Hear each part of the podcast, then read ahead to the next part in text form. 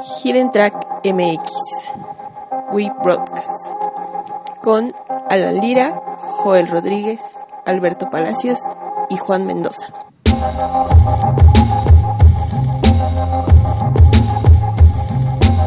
Track 1.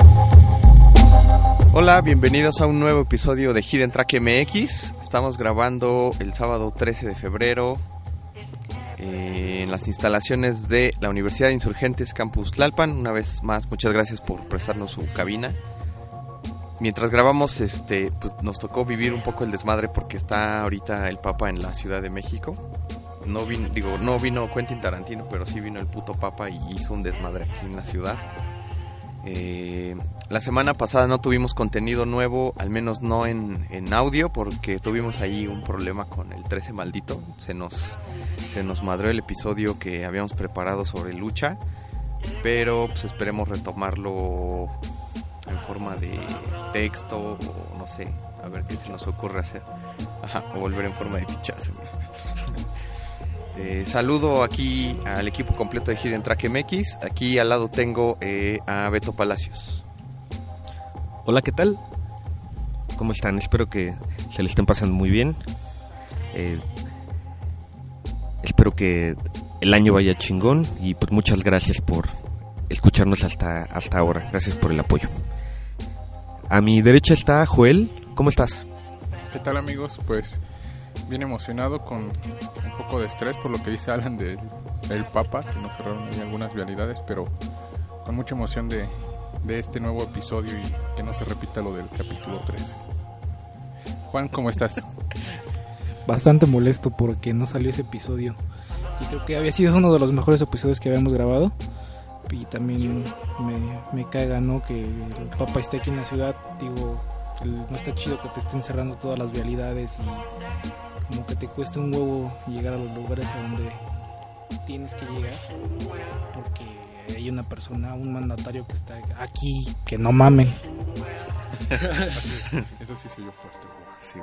Esta, esta semana este, pues estábamos pensando en qué, qué, platicarles y justo como la semana pasada fue el Super Bowl, eh, al medio tiempo de, de ese juego que la verdad como no sé si a ustedes les gusta, les gusta el, el, fútbol americano en mi caso no y yo solamente vi por morbo el espectáculo de medio tiempo que estuvo eh, digamos el headliner fue Coldplay con Beyoncé y con Bruno Mars y este ver, Mark espérate, Ronson. ¿a poco ya fue el Super Bowl?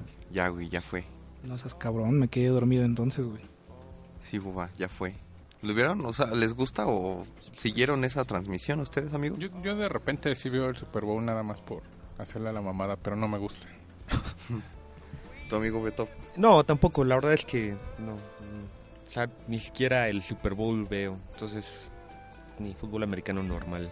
A veces veo los, los medio tiempos, lo, el, los espectáculos de medio tiempo, pero nada más.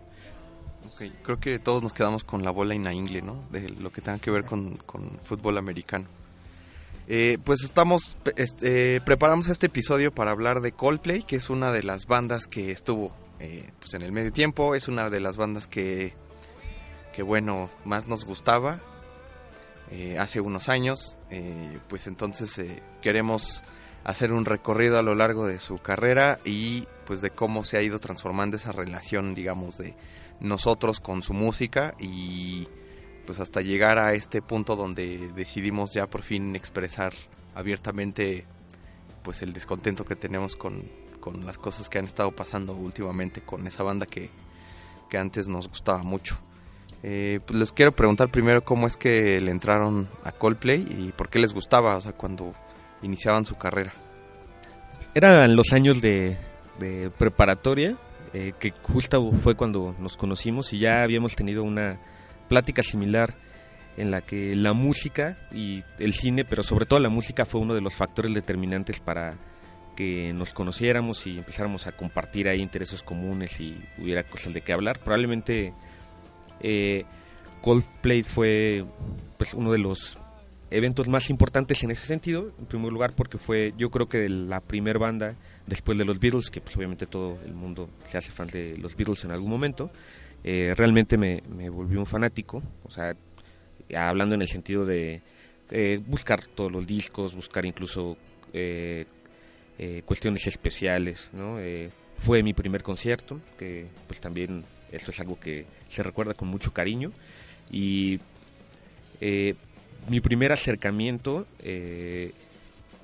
er, más o menos por ahí del, no más bien exactamente en el año 2000, que fue cuando salió el Parachutes, eh, que fue todo este boom de Yellow, Trouble y demás, eh, terminó de, de consolidarse ya para el of Blood to the Head, que si bien creo que el, el Parachutes probablemente sea su, su mejor disco, eh, a reserva de lo que ustedes comenten, a, a mí el, el of Blood to the Head es un disco que, que me trae muchos buenos recuerdos y que eh, yo creo que realmente es el disco que más eh, veces he escuchado en, en, la vida, incontables veces, así de principio a fin. Eh, entonces, eh, de hecho, todas mis contraseñas hasta la fecha tienen que ver con un track de esa canción. Obviamente no se las vamos a, no se las voy a decir.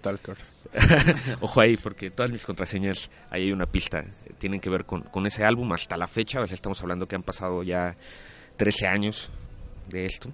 Y sigue ahí, ¿no? O sea, y si escucho Coldplay, escucho la época de, principios de los 2000 y, y fue como este contacto, este e, esta identidad que, que de repente empiezas a escuchar algo que realmente conecta con lo que estás viviendo y que se vuelve una opción fresca para, para una etapa de la vida en la que estás eh, consolidando tus gustos musicales y además junto con otras bandas por ahí pues fue como el parteaguas de, de lo que iba a ser la música después de los 2000 yo creo que es como uno de los representantes más importantes de, la música de los 2000 y pues, es por eso que tiene ahí su nicho y tiene su valor. Entonces, ya hablaremos del qué es lo que pasó después, pero pues, ahí, ahí está mi acercamiento.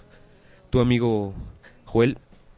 Pues al igual que tú, yo fue en esos mismos años que le empecé a entrar a, a Coldplay.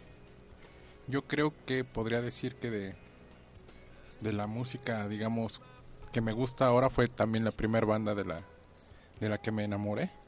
Mucho tuvo que ver Alan ¿no? en, este gusto porque nos, nos mostraba muchas cosas de Coldplay y todo esto. Y pues automáticamente me, me gustó mucho.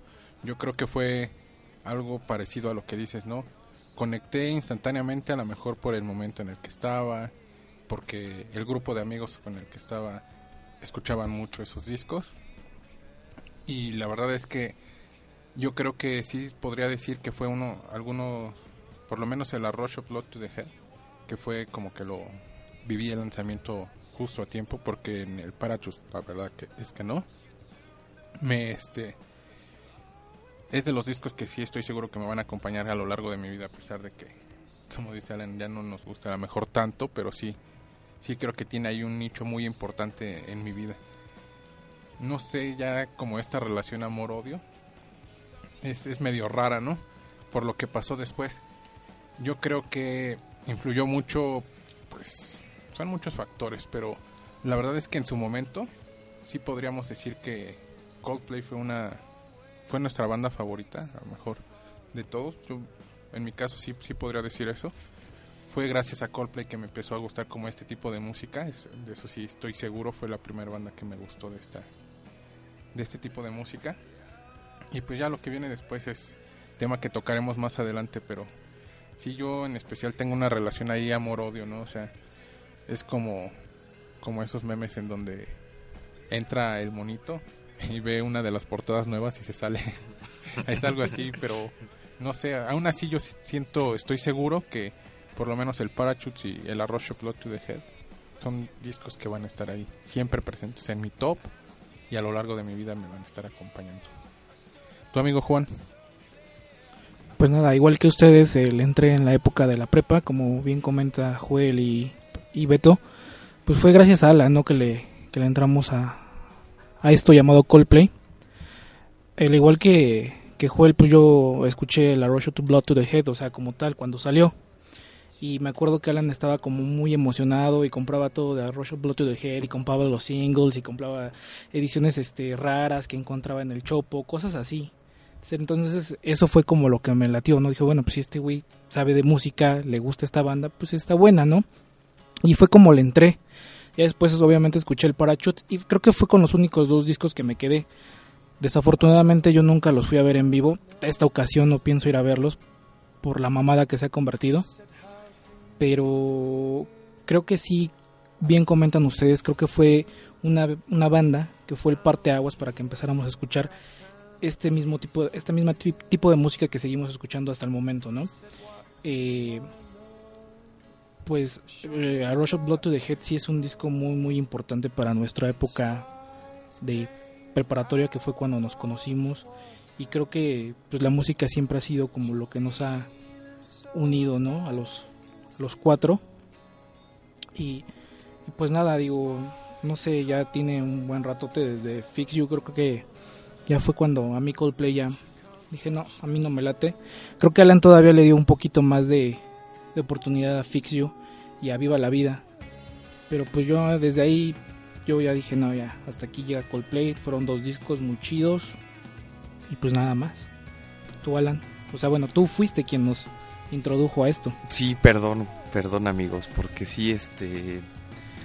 Pues sí tenía como... Bueno, empecé a escuchar igual muchísima música ya, igual hemos comentado como en episodios anteriores, pues toda esta oleada de, música nueva y de todo lo que vino con los 2000, ¿no? Con Strokes y Killers y pues cosas de Blur, este... Radiohead, eh, había un boom como de mucha música padre, eh, y bueno, pues Coldplay fue como de esa consecuencia también de estar buscando y descubriendo bandas, eh, sobre todo pues de ahí como que se forjaba esta, este gusto más por, por la música británica y, y demás. Eh, pues sí es cierto, eh, le entré, bueno, con Parachutes, ya saben, Don't Panic, Shiver, Trouble, High Speed, eh, pues todo ese disco creo que de principio a fin es genial. Cuando sale a Rush of Blood to the Head, pues sí es cierto, también me acuerdo que, que estaba súper emocionado, compré todo lo que pude comprar de, ese disco, lo tengo como tres o cuatro veces, entre versión normal, versión con, con unos B-sides, con unas canciones en vivo, tengo una versión japonesa también, este, no sé, o sea, sí son como de esos discos que marcaron mi vida, eh, creo que sí es cierto que esos dos discos son algo que, que vamos a tener pues de aquí a, que valgamos madre en unos años, supongo. Este, sí es cierto también que eh, pues creo que he seguido la carrera de Coldplay toda, pues, en, pues, toda la vida. Creo que empezó, eh, eh, pues algo como muy cabrón con esta cosa como de identificarte como con las canciones o como con el sonido. y poco a poco se fue dejando de lado como esa parte que, que alguna vez como que unía eh, pues como todo eso que, que, me gustaba, ¿no? De esa banda. Eh, el Ex and Y creo que fue en el caso mío, pues también eh, compré el disco y lo tuve igual en dos o tres versiones, pero creo que sí notaba una cosa que pasó bastante extraña con... Lo notaba muy sobreproducido, lo notaba como un poco más vacío, o sea, digamos, aunque en, en general creo que es un disco que pues, al final salió bien, había algo raro que no sabía como por dónde iba la banda, o sea, como que era algo que se me empezaba a hacer extraño que sonaran tan pop, que sonaran tan YouTube. Y bueno, ya después creo que el parteaguas es de Viva la Vida para acá, donde ahí este es como que poco a poco pues me he empezado a, alejar del sonido de, de Coldplay, pues en general creo que de todo lo que lo que han hecho. Y pues bueno, también creo que, bueno, hemos, he tenido yo la posibilidad de verlos siempre que han venido desde, desde Arroyo Plato de Head.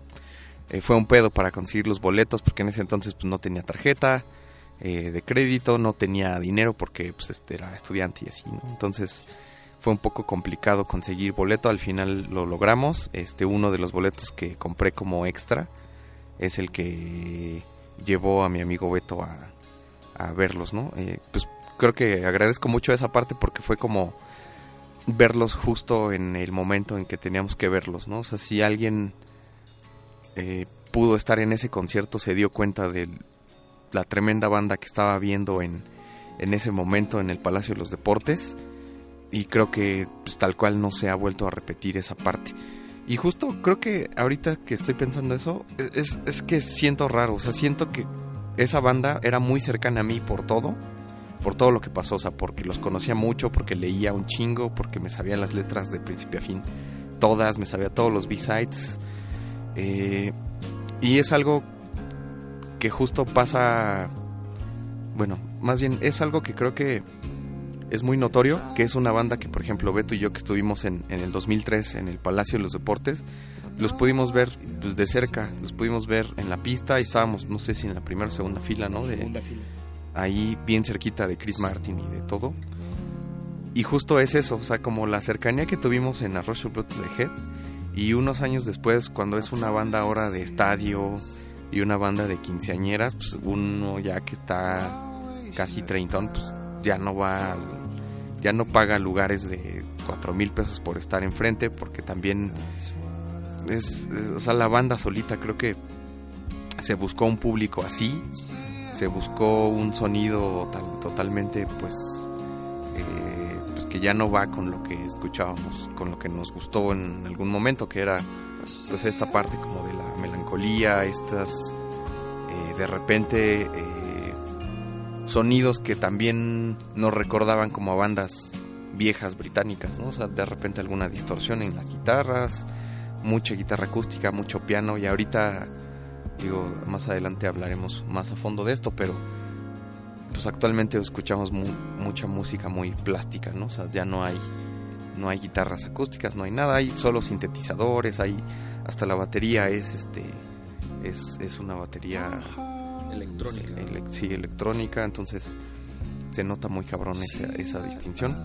Eh, la verdad creo que ese concierto en específico sí está dentro de mi top de la vida. Fue algo que, que estuvo muy cabrón cuando, cuando los pudimos ver. No sé tú qué, qué recuerdos te, te- este, tengas de ese concierto.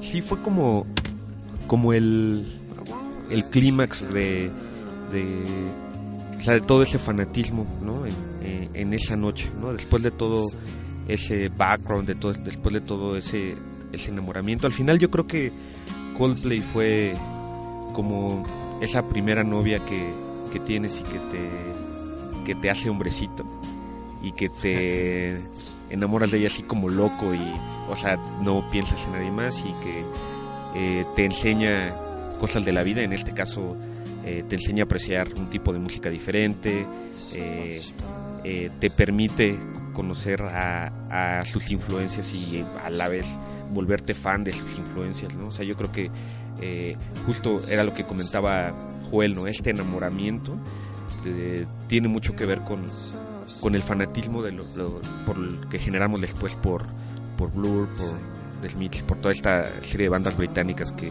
que llegaron antes que, que, que Coldplay. Recuerdo incluso que con Joel, una de, de nuestros trabajos en, en una de las materias de la prepa que era como de investigación documental o algo así, hicimos un programa sobre la ola británica y nos enfocamos en, en los Beatles, en Radiohead, en este en Coldplay, no me acuerdo cuál era la otra banda, En Queen también y en, y en Queen, ¿no? O sea que era justo como ese primer acercamiento a, la música vieja que de la que ahorita somos somos bastante fans, ¿no? Y después, pues esta novia se vuelve, o sea, ya no es la misma novia que tenías y que te enamoró y que era así con quien te llevaba el chingón.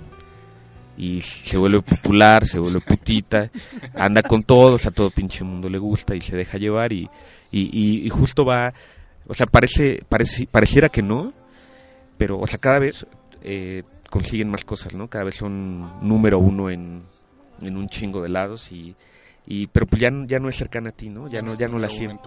Ya no, pero ya no es número uno en tu corazón. ¿no? Entonces, está ahí, la recuerdas y de, ah, qué chingón es, es la vieja que con, con la que perdí mi virginidad. La, vieja que, la primera vez que, que fui, que me fajé en el cine. Es la, es la, pero ya, ¿no? Se queda ahí el recuerdo y de repente, pues, recuerdas el, el la Rush of Blood del Parachute y, y te haces así una, una chaquetita recordando. Pero ya ahorita ya no se te antoja. Entonces, yo creo que que es algo es algo así, ¿no? O sea, te clavaste tanto que ya después de que te rompió el corazón, ya ya no hay forma de, de que lo puedas recuperar. No sé, no sé ustedes cómo vean de, de esta analogía, amigos. La analogía está perfecta, yo creo que no la, no la pude haber explicado mejor. Pero en el caso de Coldplay si regresa, bueno, no, no van a regresar a hacer lo mismo, ¿no? Jamás. Pero en el caso de que intentaran hacer algo igual, yo no sé si no le abriríamos la puerta de nuestro corazón. Aunque llore y te prometa que ha cambiado y que, Sí. y que, y que todo va a ser como antes y que, y que sigue siendo la misma. en el fondo sabes que no. Pues no sé, si Coldplay regresara a esa música acústica, habría que ver esa propuesta. Yo o sea, seguramente eso nunca va a pasar y es como añorar viejos tiempos, pero sería Se- chingón. se- seguramente en unos 10 años cuando sean los Beatles o una cosa así en cuanto a popularidad van a hacer algún a- alguna así como algún recuerdo de, de sus tiempos tempranos y, y los iremos a ver seguro ya todos ancianos al algún lado no sé no no sé qué pensar pero No sé, yo Me sí me arrepiento mucho de no haber ido, de no haberte ganado ese boleto, porque a mí me lo habían ofrecido primero y no fui. sí y a partir de ahí justo lo que decía o sea realmente hemos ido todas y cada una de las veces que han venido y, digo cada vez con menos emoción pero sí eh, son- son- es que son muchas cosas son muchos recuerdos Sí, yo, yo, por ejemplo ya no iría, porque sé que ya no toca nada de lo que me gusta. Y, o sea, yo ya no,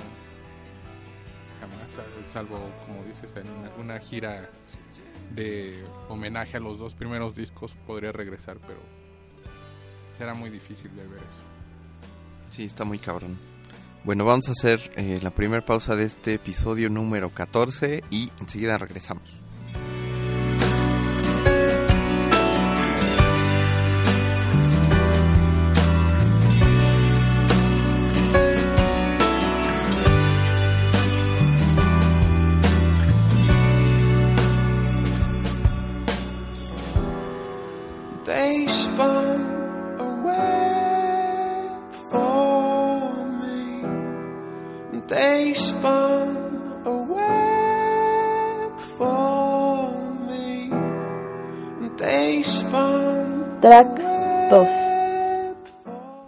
Regresamos a este episodio 14 de Hidden Track MX. Estamos hablando de Coldplay y de cómo nos rompió el corazoncito. Eh, estábamos eh, platicando, ¿no? De que pues habíamos ido, hemos ido a todas las veces que han que han venido aquí al DF. Digo, después de de ese ese esa, ese buen sabor de boca que nos dejó ese primer concierto en el 2003 en el Palacio. Años después, creo que fue en el 2006, ¿no? Eh, Que vinieron con el Ex and Y, eh, a una gira latinoamericana que de hecho no estaba eh, programada dentro de- del tour. De hecho no fue parte del tour porque ya no traían como toda esta parte de, pues, de los visuales y de esto. Trataron de hacer conciertos más íntimos, según. Y bueno, era una iluminación súper sencilla. Este, me acuerdo que en esa gira usaron de intro eh, Tomorrow Never Knows cuando salían al escenario. Y bueno, pues todavía nos tocó escuchar muchísimo de, Parachutes y de Rush of Blood to the Head. Por ahí eh, cover a Elvis Presley. Eh, tenían un sonido creo que todavía que pues, nos gustaba, ¿no? O sea, al fin y al cabo fue un concierto padre. O sea, estuvimos ya lejos. Ya la economía no nos dio para, para estar como en un buen lugar y menos en el auditorio, porque los, boletos eran poco caros. Pero también fue como una buena experiencia eh, pues escucharlos nuevamente eh, y pues como en este en este set que fue como más este pues más íntimo de, alguna manera, ¿no? Sí, la, verdad es que lo disfruté mucho también. No, no se compara con, con el primer concierto para nada, pero eh, se disfrutó bastante. Aparte teníamos todavía esas expectativas así de, pues bueno, igual y el Exanguay no está tan chingón, pero pues, tiene buenos momentos. El, el siguiente disco seguro va a estar así rompemadres, ¿no? O sea, todavía tenemos así esa, esa ilusión de que, de que todavía te sigue gustando un chingo. Eh, y yo creo que sí fue justo después de eso que, que todo se fue a la mierda, ¿no? Sí, porque la siguiente vez que vinieron, que fue con el Viva la Vida, ahí fue cuando ya, este, pues no sé, o sea, sí fuimos, pero fuimos como, pues porque era Coldplay, o sea, no, cómo no verlos, ¿no? Pero, pues pasó algo bien raro, porque igual, creo que ahí sí ya nos dimos cuenta de, pues de que era pura niña de 15 años, este, pues era todo un show, era pues muchas luces y mucho, mucho de este desmadre, este, no sé, o sea, creo que ahí fue donde, es más, ni siquiera me acuerdo de ese concierto, o sea, sé que estuve ahí, pero no, o sea, no les podría decir qué setlist hubo o algo, porque creo que pues, tal cual estaba totalmente desconectado ya de, pues, de lo que pasaba con, con la música de Coldplay y hacia dónde estaban yendo con, con ese sonido, no entendía bien. ese disco igual lo produjo, fue el primero que les produjo Brian Eno. Brian Eno, ajá.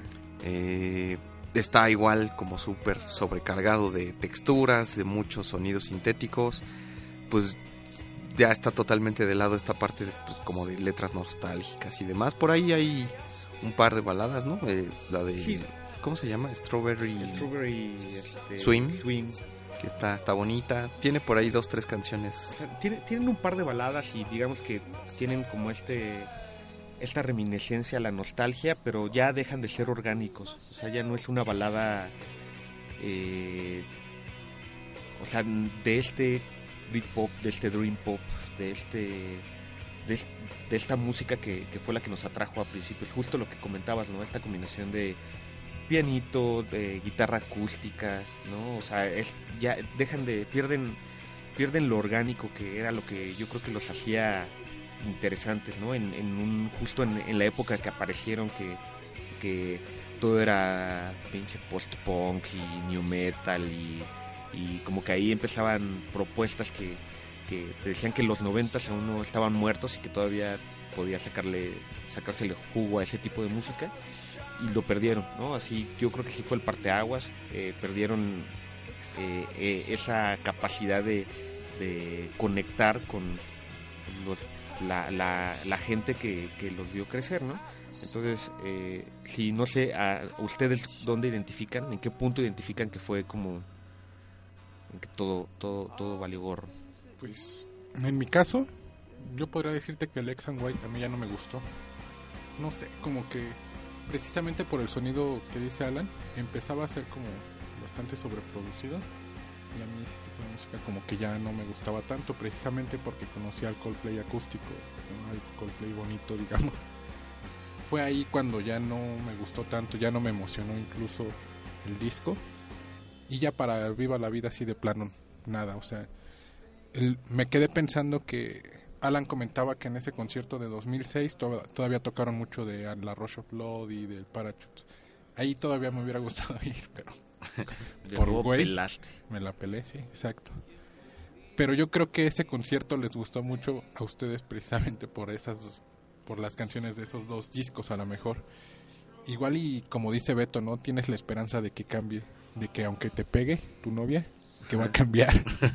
Dices, a lo mejor ah, vu- va, va- va a cambiar y va a volver a ser como antes, pero pues ya para Viva la Vida se dieron cuenta Sí, que... es que exacto fue justo o sea el concierto de viva el concierto de viva la vida no sí haciendo la analogía a lo de las mujeres es así como lo que más esperas así que pues digo siendo hombres muchas veces escoger es como la primera vez que te das cuenta que ya no está chingón no que ya no es como antes que o sea ese punto máximo de lo que hablábamos hace rato como ese clímax que es así el ver a, tu banda favorita en vivo y con las luces, escuchando todo, gritando, lo que sea, ya no está chingón. Entonces, eh, pues, te rompe el corazón aún más, ¿no? dices, bueno, a lo mejor en vivo ahí, y no, y se vuelve algo completamente, eh, pues, olvidable, o algo gris, ¿no? Un recuerdo que por ahí está borroso, como decía Alan también. Entonces, pierdes, ¿no? O sea, pierdes ese, ese contacto. Eh, ¿Tú, cuando consideras que ya, ya nos habías comentado, ¿no? Igual X and Sí, sí, White. X and White y de ahí creo que nada más recuerdo Fix You y de ahí, o sea, todo es como... O sea, ya no sé nada de, de Coldplay, ¿no? Viva la vida, creo que nada más la escuché porque era como muy repetitiva en las estaciones de radio y pues los videos, los que, el video más bien que lo estaban pasando constantemente, entonces creo que fue lo único que escuché, esas dos canciones de los dos discos. Ahí fue como ese parteaguas, ¿no? Entre el Coldplay viejito, que es como, digamos, la primer trilogía de, de discos, y cómo Viva la Vida viene a, pues, a instalarse en la cultura pop, porque esa canción ya, o sea, se usó en las Olimpiadas, o sea, se usa como ya así como yo creo en bailables de la primaria, no sé, güey. Y de hecho a tal grado de que con ese disco pues llegaron a Los Simpson y tienen un episodio. No sé si te acuerdas de ese episodio y como de qué se trataba más o menos. Mm, La verdad es que ya tengo mi mente demasiado atrofiada de los Simpson que no recuerdo por qué están ahí. Pero efectivamente los están viendo Bardi y Homero y están tocando Viva la Vida. Y están vestidos como en el video de Viva la Vida. No sé ni por qué. O sea, de hecho yo creo, y, hago un comentario, no sé si estás en los Simpsons es porque ya te volviste popular. O sea, y entonces como que ya no vale la pena. O sea, no me imagino no, no, a, Blur en, saliendo en Los Simpson o no me imagino a Pulp saliendo en Los Simpson. Que tampoco es que sean tan underground, sino que hay como ciertos nichos, yo creo. O sea, por ejemplo, dice Alan que entró directamente a, a la cultura popular, pero como a lo feo. No sé, porque hay cosas muy chingonas, ¿no? Que se pudieron haber rescatado de, de discos anteriores y haber entrado a, a la cultura popular. Que, o sea, por ejemplo, para nosotros están bien arraigadas ciertas canciones, ¿no? Y entraron como las que ya no nos gustaban. Eso es lo, yo creo, lo que no nos gustó. Eso fue principalmente. Yo, por ejemplo, yo no podría hablar de una trilogía. Yo me quedo con los dos primeros y, y no más. Porque me traen recuerdos bien bonitos de la prepa. O sea, no. Yo no cambiaría esos momentos. Y ya para, para los discos posteriores, sí, ya nada. Incluso es como de esas. eh, Juan ahorita mencionaba, ¿no? Que pasaban muy seguido el video de Viva la Vida. Y antes me acuerdo que era era bastante chingón estar esperando ahí en Canal 11 a que pasaran el video de The Scientist, ¿no? Era algo bien chingón. De In My Place. Oh, sí, my place. Sí. Creo que esa canción, no sé si sea mi favorita de la, Mm, de la- bueno, de la carrera de Coldplay. Creo que sí. Yo, esa fue la primera de la que me hice fanático también, In My Place. O sea, ha habido las otras, me gustaban, pero sí, al, al igual de lo que comentaba de la Rush of Blood, yo creo que In My Place también es de las canciones que más he oído y oído y oído. Y así justo en el 11, que en ese entonces estaba Much Music en el 11, Ajá. que la pasaban y en los conteos y todo, y no importa. O sea, ya en mi familia estaba hasta la madre de, de esa pinche canción. Mi papá estaba hasta la madre de político y porque sabía que me iba a chingar el disco otra vez. Entonces siempre que oía el tan tan tan ya decía, ya pensaba, ya sabía que iba a valer madre esa tarde. Puro Coldplay. Ahorita que mencionaban de, de sus canciones favoritas, yo creo que la primera que me gustó así bastante, igual, fue In My Place. Yo creo que fue un putazo hacia en la cara seco cuando la escuchamos las primeras veces. Pero ya después, este, yo creo que yo me quedo con. Con Shiver, yo creo me quedo de, lo- de los primeros discos. Puta, sí. Es que La- también le está muy cabrón, ¿no? después. Es que está bien cabrón también elegir una, porque ahorita ya que estaba haciendo el Sí, conteo está dije, no mames. Pero bueno, creo que el conteo de, no sé, un top 10 sería entre esos dos discos, ¿no? Sí, o sea, seguro, no hay... y No se, hay se cierra eso. Sí, no... Sí, eh, estoy de acuerdo, aunque yo creo que sí podemos hablar de una trilogía, porque todavía en el X and White, eh, en la mayoría de las canciones, este, o sea, eh, está Ken Nelson ahí como productor, eh, y todavía, por ejemplo, ahí en The Hardest Part o en eh, The Kingdom Come, y así vemos como esta, eh, este estilo de acústico, orgánico, ¿no? Eh, y, y la verdad son, son canciones que, que vale la pena rescatar, ¿no? Eh, y ya después se pierde por completo. O sea, si bien creo que, como dicen, Parch y A Rush of Blood to the Head son como lo más, eh, eh, eh, su mejor momento, sí, sí creo que para mí también es una, es una trilogía. Es una trilogía como la del Padrino. La 3 ya no está tan chingona, sí, pero, pero, todavía es pues, parte de, ahí de está. todo el caso, ¿no? Ajá. Eh, ahí, por ejemplo, también empezaba esta parte de las colaboraciones de Chris Martin solista, eh, compositor, ¿no? Porque, por ejemplo, creo que fue en esa época entre X and Y, entre A Blood to the Head y X and Y, que les escribió Gravity a Embrace, a esa banda que esa canción también es como de las... Dijo, o sea, no, no, sé- no sé, no sé por qué no la grabaron ellos. Bueno, sí la grabaron, la grabaron años después, pero la grabaron bien culero. Y como era una como directo en vivo, ¿no? Que Sí. al disco. Y era puro piano y voz de Chris Martin. Y eso era todo. Y ya cuando salió a la luz en una edición especial del Ex and Y años después, pues ya traía acá. Ya había cambiado la letra, de hecho, un poquito. Este, y tenía ya arreglos y mamadas. Y por ejemplo, ahorita que decías eh, Till Kingdom Come, que originalmente la habían escrito para Johnny Cash, pero Johnny Cash murió antes de poder grabarla y entonces como homenaje grabó Chris Martin esa canción y la incluyeron como un track, eh, un track final eh, al disco, en el disco, ¿no? Después, en Viva la Vida, ya este fue cuando se empezó a juntar con la Meloides y empezamos a ver estas colaboraciones con, con Jay-Z, que de hecho, ah, pues cuando vinieron al, al auditorio, vinieron de invitados todos ellos, o sea, vino Michael Stipe, vino Jay-Z, no sé si vino Beyoncé, No. no vino ella, pero estaba hasta ahí Natalie Portman, estaba Gael García también, porque era novio todavía de Natalie Portman, por ahí andaba. Por ejemplo, ahí también tuvo colaboración con Michael Stipe en una canción bien bonita, ¿no? Que se llama In the Sun. Y bueno, las colaboraciones culeras, ya es pues, la de Jay-Z con que salió en Prospect March, que fue el, EP que le siguió a Viva la Vida. eh, que no me acuerdo qué canción fue. es- ah, pues Lost. Ajá. Donde es la misma, pero de repente entra así el güey y empieza a hip hopear a lo pendejo. No sé si se acuerdan, ¿no la, Yo la neta es que no la ubicas? todo para mí ya de ahí en adelante ya son recuerdos borrosos. Incluso no te podría decir si las escuché alguna vez en mi vida, así de cabrón, o sea, no, no me acuerdo realmente. Pero creo que de donde hip hopean sí, porque me cagó. ¿Sabes a qué me recordó? Este, ¿Te acuerdas de este show de... ¿Cómo se, cómo se llama? El de Sasha... Ah, el de Ali G Show. El de Ali Ah, G Show cuando sale, cuando Travis. sale Paul Ah, que, que, que empieza a cantar Help the Agent. Y Help the the Motherfucking Agent. Creo que esa todavía está mejor, güey, que la versión Sí. de Lost con... Esa colaboración sí estuvo buena. güey. Esa, esa Sí, es cierto, o sea, rescataría aún más la colaboración de Jarvis Cocker con, Con Ali G. con Ali G que... sí, voy a, voy a Chris llegar a Martin. ver ese video, ya me acuerdo. Está bien chingón. De, del X and Y creo que también rescato un poquito Fix You, que es una canción bastante bonita. What If.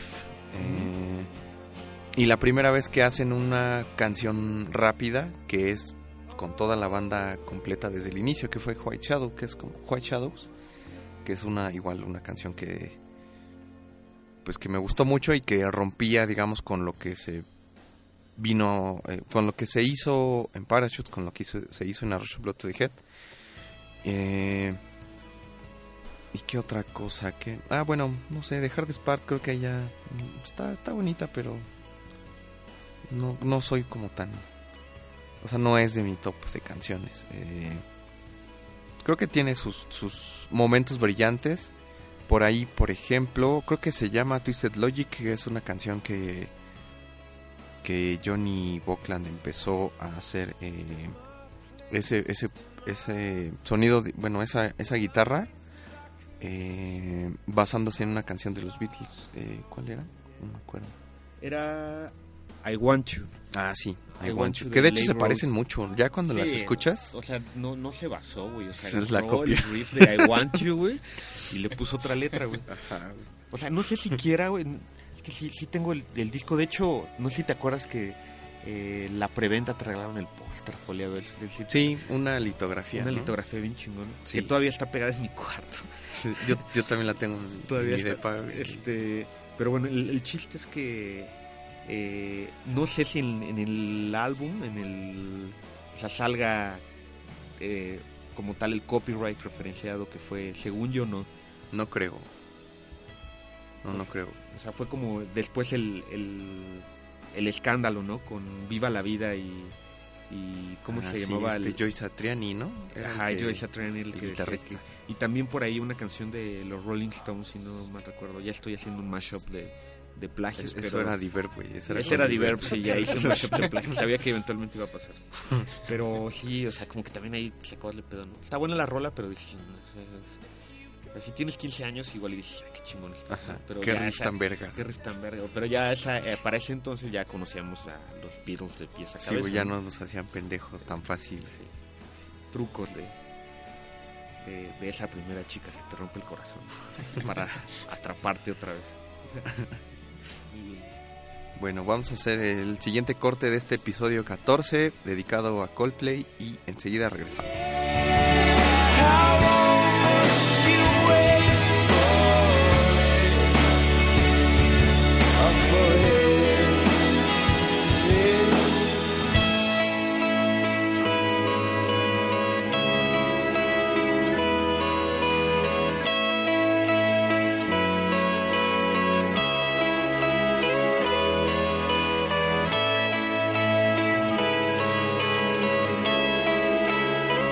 Track 3. Regresamos al episodio 14, estamos hablando sobre Coldplay y cómo nos ha dejado de gustar a lo largo de sus... ¿Cuántos son? Siete discos ahora, ¿no? Ajá, Este es el séptimo, este es... Y nos quedamos en... En la parte de Viva la Vida, ¿no? Que toda esta, esta parte que, que estaba sucediendo, eh, las personas que con las que se empezó a, a influenciar y demás, todos eran como estrellas del pop. Y ahí fue donde valió madre todo, ¿no? Después de, de Viva la Vida, un dos o tres años después, que sale Milo Sailoto, es el siguiente disco, pues ahí ya es donde te das cuenta de que pues, el Coldplay es algo ya totalmente pop. Eh, y pop, digamos, en este aspecto sintético, más comercial, muy fácil de escuchar. Como de esas canciones de elevador, casi, casi. Eh, no sé, no me acuerdo del, del tracklist de, de Milo Sailoto, pero creo que por ahí había una baladita que me gustaba mucho. Y creo que es la única que me acuerdo que- de ese disco. ¿Cómo se llama? No, no me acuerdo. La neta no me acuerdo cómo se llama la canción. Lo, podemos googlear. Sí, de ahí ya yo creo que ya pararía de apostar. La verdad es que ya, ya no, no, no recuerdo nada. o, sea, de- o sea, al igual y me lo chingué una vez el disco. O sea, como que los siguientes así, es como que te coges una vez y ya, así. y ya ni te acuerdas. ¿no? Pero Si te veniste. aquí está, mira. El, el- Ah, ok. Eh, Jorlas- ah, Sailoto. Era ah, Us Against the World. Era la canción. Es la canción que más me gusta. Él igual tuvo un sencillo, la de Every Teardrop is a Waterfall. Por ahí tuvo la colaboración con Rihanna la, en Princess of China. Y pues ya, o sea, ves Paradise, ¿no? Ah, sí, Fue Paradise otro. también fue como de esas de... De ahí, pues ya, te das cuenta cuando Chris Martin empieza a, a hacer colaboraciones pop, pero ya no solo, sino con, con Coldplay, pues ya vale madre la vida, ¿no? Ustedes, amigos, ¿qué nos dicen de Yo, esto? yo podría apagar mi micrófono y yo no, ya nada. No conozco las canciones, no bueno, o sea, por porque fue tan popular como ese esa colaboración. Es que ubico la de Princess of China, pero nada más, o sea, no no ubico nada más de las canciones. Y te digo incluso del del Viva la vida en adelante yo ya puedo apagar mi micrófono, amigos. Eh, de hecho, eh, actualmente mi, mi novia, un saludo a, a Cianya, donde esté, eh, es- me, me hace mucho burla así, o to- todo el tiempo que puede se burla de mí de que me gusta Coldplay. Y, y siempre toma como referencia eh, el video de Every Teardrop is a Waterfall, con su camisita rosa y todo así. y dice, ¿cómo te gusta esa madre?". o sea, digo, que realmente no, o sea, ya es ese Coldplay realmente ya, ya no. Pero, eh, o sea, es, es así como, como su forma de, de burlarse de mí, de, de mi mal gusto, ¿no? Según ella. sí, no, ya, y yo creo que ya después de eso, o sea, el, el Ghost Stories, ese sí ya no te lo manejo, güey. Ahí ya. Sí, ya no. Muerto, güey. Yo todavía tenía fe. No, la verdad ya no tenía fe, pero bueno, lo compré porque estaba barato el, el Blu-ray.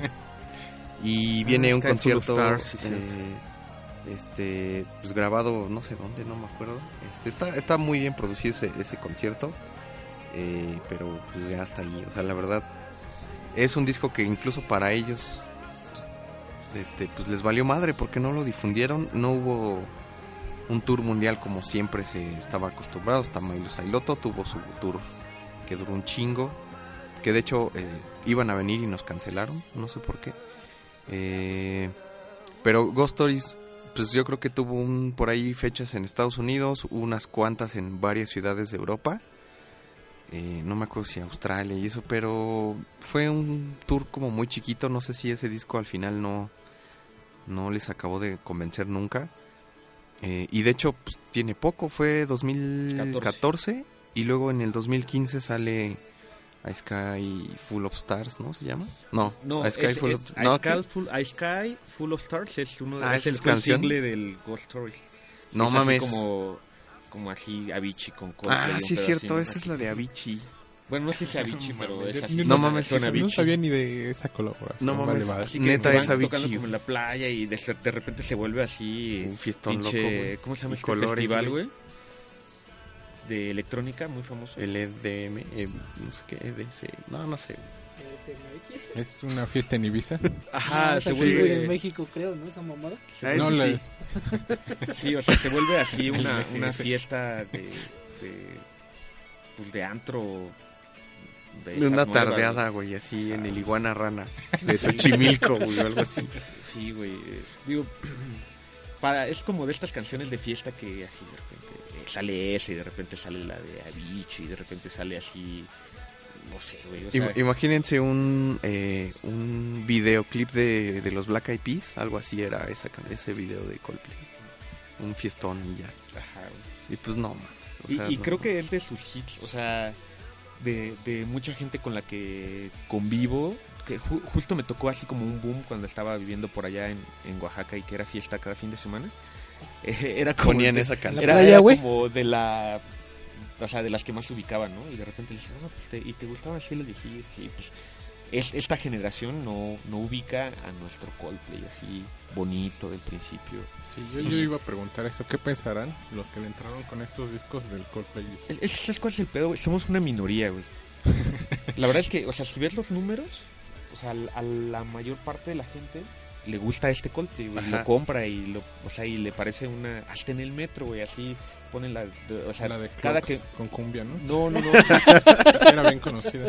O sea, cada, cada que voy al metro, sí, o sea, soy pobre, pues. O sea, cada que voy al metro, está esta nueva de los changuitos, ¿cómo se llama? La de, este... Ah, de, la de... de Adventure of a Lifetime. Ajá. Todo el, todo el día está es ahí, este, el video en, en las esas pantallitas. ¿De qué hablan? güey? Neta, no sé de qué hablan. Sí. No, ya del...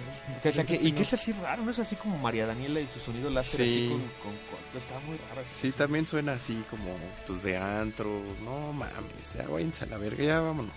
Ya, bueno, se Ya acabó. apaguen los micrófonos. Sí, ya, ya me encabroné. Sí, o- ojalá... O sea, ya, ya alguna vez platicamos que... O sea, justo esto de crecer y de, de volverte como más... O sea, de que pierdes este encanto por conocer cosas nuevas y por... O sea, que esto que es lo maravilloso de la adolescencia, que eh, hay un chingo de cosas que te gustan y que te haces fan y que no te importa y sacrificas cosas y que ahorita tal vez ya no encontramos algo que nos cause ese mismo impacto, eh, por lo menos en cuanto a música y de repente hay algún chispazo de alguna nueva banda nueva o algo, pero o sea, ya no es esa, ese frenetismo por la música que, que solíamos tener antes. Eh, también yo creo que tiene mucho, mucho que ver, ¿no? O sea, como que evolucionamos en, en una línea diferente, ¿no? Coldplay y nosotros. O sea, para algunos de los que comparten y que seguramente muchos de ustedes que nos están escuchando tal vez también lo, lo hagan, lo compartan, eh, Coldplay se acabó hace 10 años, ¿no? Y pues esto que estamos viviendo ahorita es, es una banda que quién sabe qué chingado sea, Sí, pero o sea, ya no la conocemos, ¿no? O sea, es algo con... Ya no compartimos eh, nada. O sea, el estilo de música no nos gusta, las letras son cada vez más vacías y plásticas, también ya no... No nos gusta, no hacemos match ya como con esa... Esa onda que manejan ahora. Yo creo que nos duele más porque nos hubiera gustado que hubieran seguido a lo largo de nuestra vida con ese sonido.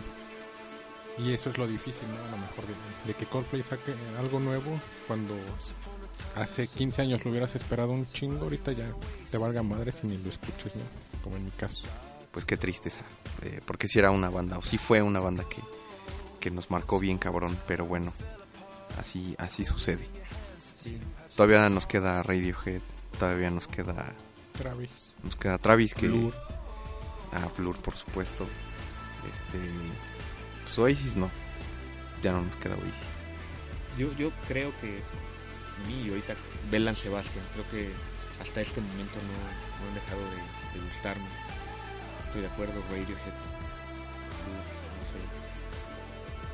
Se acaban, se acaban las opciones. Sí, hay por ejemplo de las últimas bandas que sí me volví re fan es de los Arctic Monkeys. Eh, también se empezaban a juntar con la Meloides, pero ellos sí retomaron el camino del bien. O sea, cuando este Josh Homme les produjo el Hombo, el tercer disco, que está, está, o sea, está oscuro, está más como más pesado. Pero el siguiente, pues ya retomaron ahora sí como su desmadre y, y está chido. Entonces, muy bien por los Arctic Monkeys. Bueno, hasta aquí llegamos en este episodio 14 dedicado a, a Coldplay. Muchas gracias por escucharnos. Eh, Beto, recuérdanos eh, tus redes sociales. Bueno, pues a mí me pueden encontrar en Instagram, en Twitter y en WordPress como arroba Beto Beetlebomb y en Facebook como Beto Palacios. ¿A ti, Joel, cómo te encontramos? Y me encuentran en Twitter y en Instagram como arroba Joel-RC y en Facebook como Joel Rodríguez. Muchas gracias por seguir a pesar de nuestros discursos de odio. Juan, ¿cómo te encontramos en redes? Twitter e Instagram como arroba Ruber-Sol87. Alan, ¿cómo te encontramos en las redes sociales? Estoy como MG Revolver en Twitter, Instagram y Periscope y como Alan Lira en, en Facebook. Muchas gracias por escucharnos. Eh, recuerden visitar nuestras redes sociales. Eh, estamos como Hidden Track MX en Twitter, Facebook, eh, Periscope, en Instagram. Y recuerden también visitar nuestro contenido en WordPress, es hiddentrackmx.wordpress.com. Muchas gracias por escucharnos y nos vemos la siguiente semana con un nuevo episodio.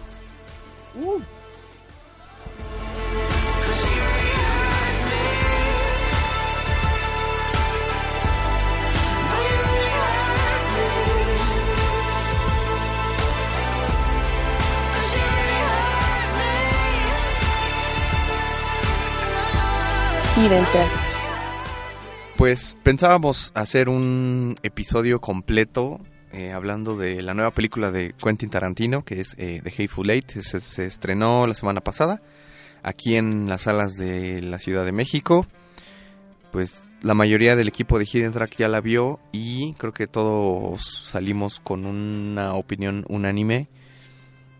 Eh, no mames Tarantino, básicamente fue, fue la opinión. Eh, amigo Juan, que fue, fuiste el primero creo que en verla, eh, así dinos tu, tu opinión general de la película, ¿qué, qué piensas? Sí, mira, les comentaba eh, que justo era esta parte, ¿no? Si no sabía si me había gustado porque es Tarantino o me había disgustado porque era una mala película y había un mal, mal, algo, eh, un mal argumento. Está sobrecargada de diálogos.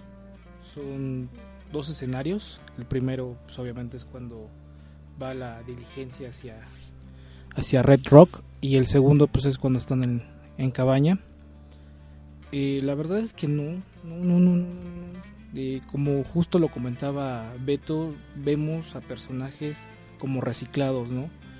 Esta parte donde Tim Roth es... eh, este, Es este- una parodia de Christopher Watts, según yo. Exactamente, exactamente. De hecho es la parodia como tal. O sea, no sé si Chris Wolf no tuvo la oportunidad de grabar o qué pedo, por qué, por qué salió Tim Roth este, a hacer el mismo personaje.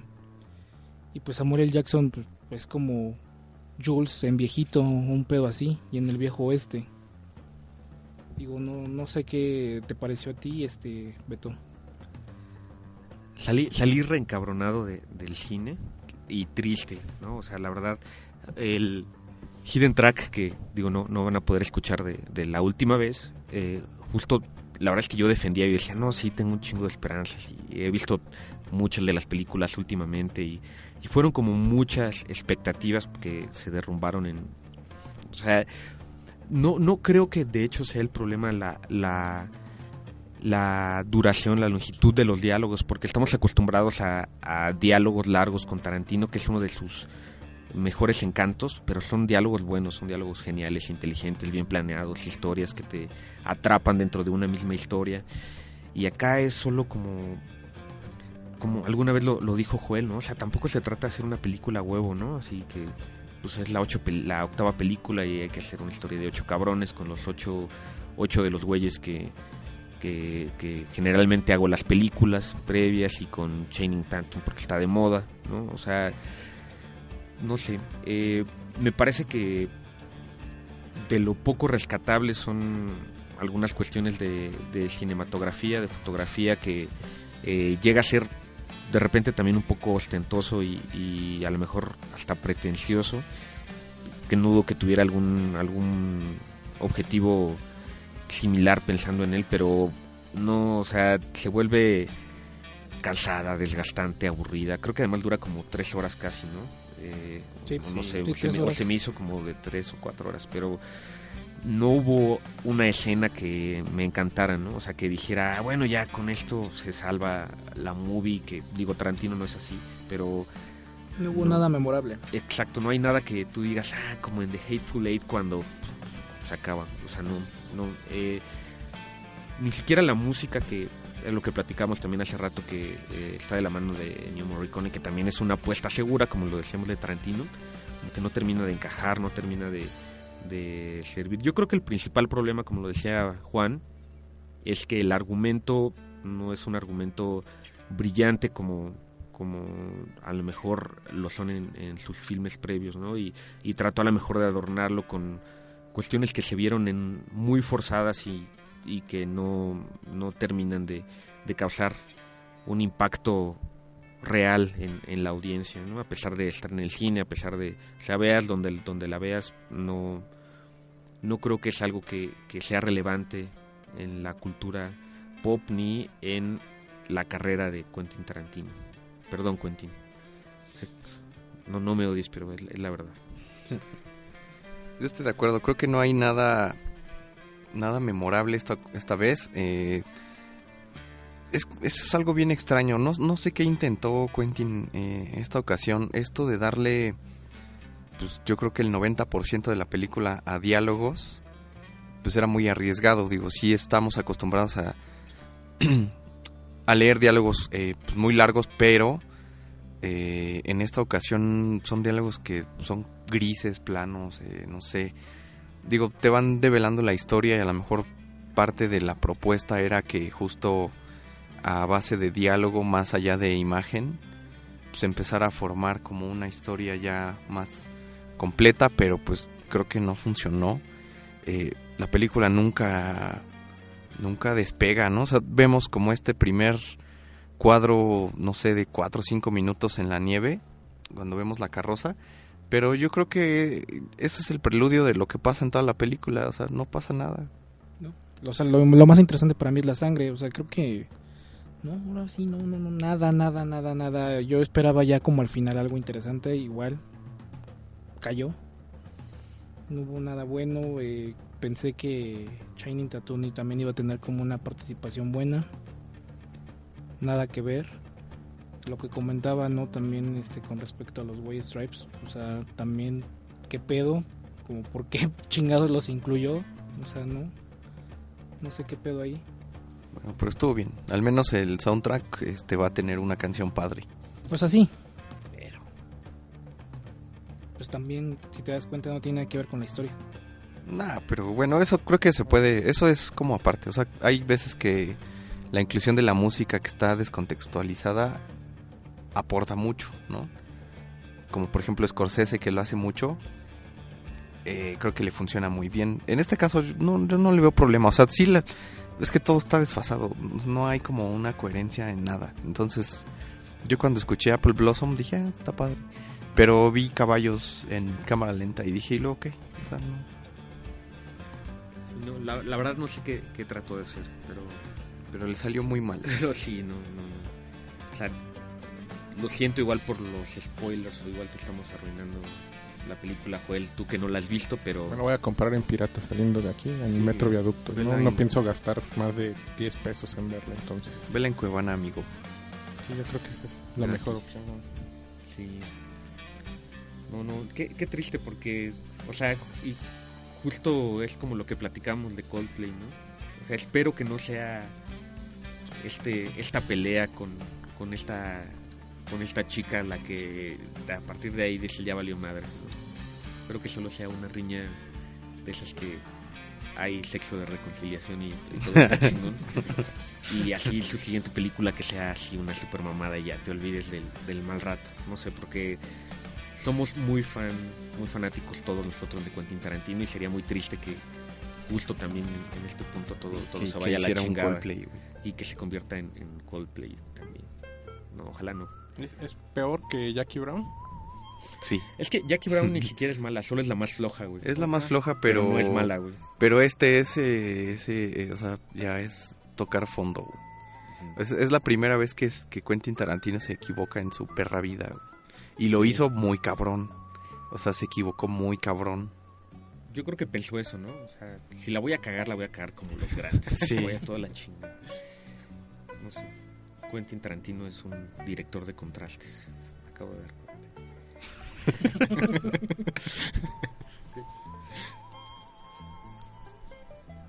Bueno, pues hasta aquí llegamos. eh, muchas gracias por escuchar. Gracias a todos.